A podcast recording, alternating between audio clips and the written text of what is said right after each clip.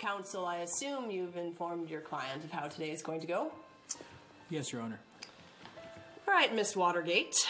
You are here today because of the incident that occurred on March 14th, 2017, when you illegally entered the property of John and Mira Gold and committed an act of vandalism. Is that correct? Yes.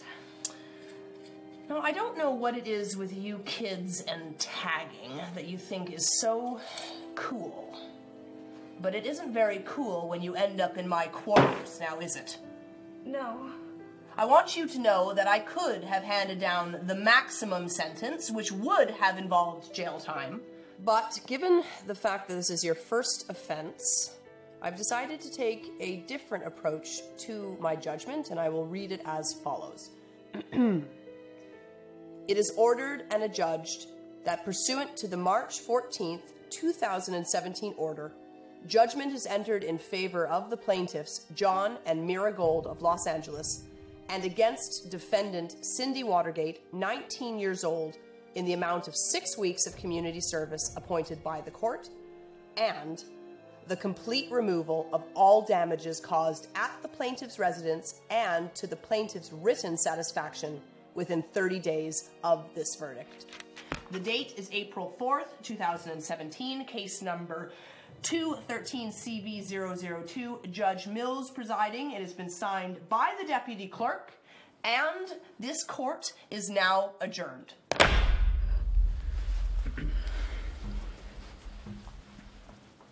Does this mean I have to meet the homeowners? Yes, but don't worry. They're not gonna hurt you.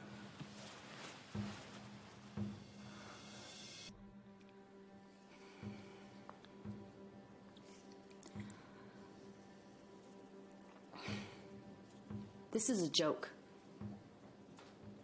What kind of punishment is this for someone who has no respect for other people? She probably has no morals.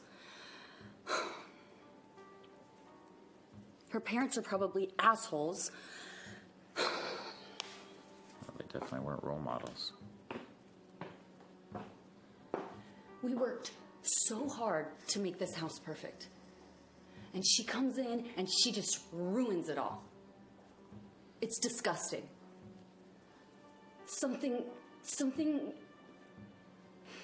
something has to be done about this.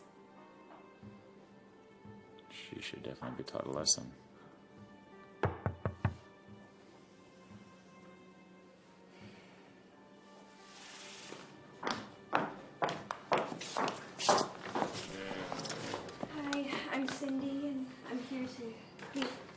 Who you are. Come here. Follow us. But you're so pretty. I'm sure there's so many girls that like you. Did you like giving a hand job? Um. I guess so. So you want this all to go away? Yes. And you sure you're willing to let us do whatever we want to? Yeah, I'll- do anything. You'll do anything that I tell you to do. Yes. Hmm.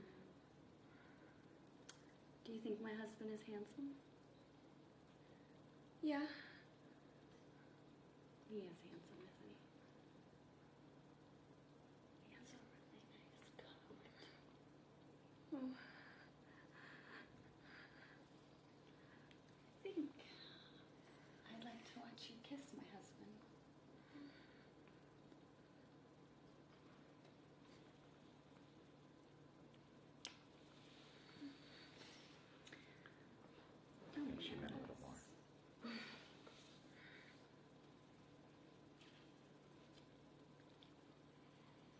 kiss him like you mean it.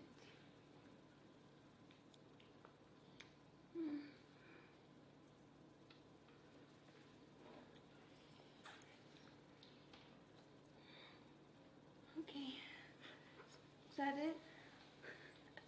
I think you need to put it all the way down your throat. Keep it there. Look at this. Yeah. Pretty little girl.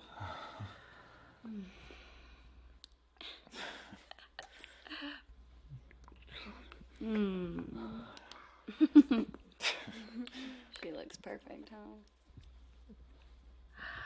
Mm, keep sucking on it. Go down all the way. Mm. Yeah, get it nice and wet. Mm.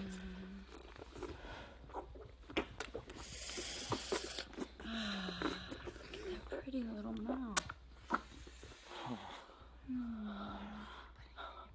Yes, there you go.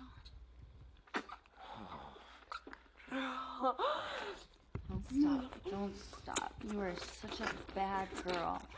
Look up at my husband. Look up at him. Show him how sorry you are. He's the one who's gonna have to pay to fix that wall.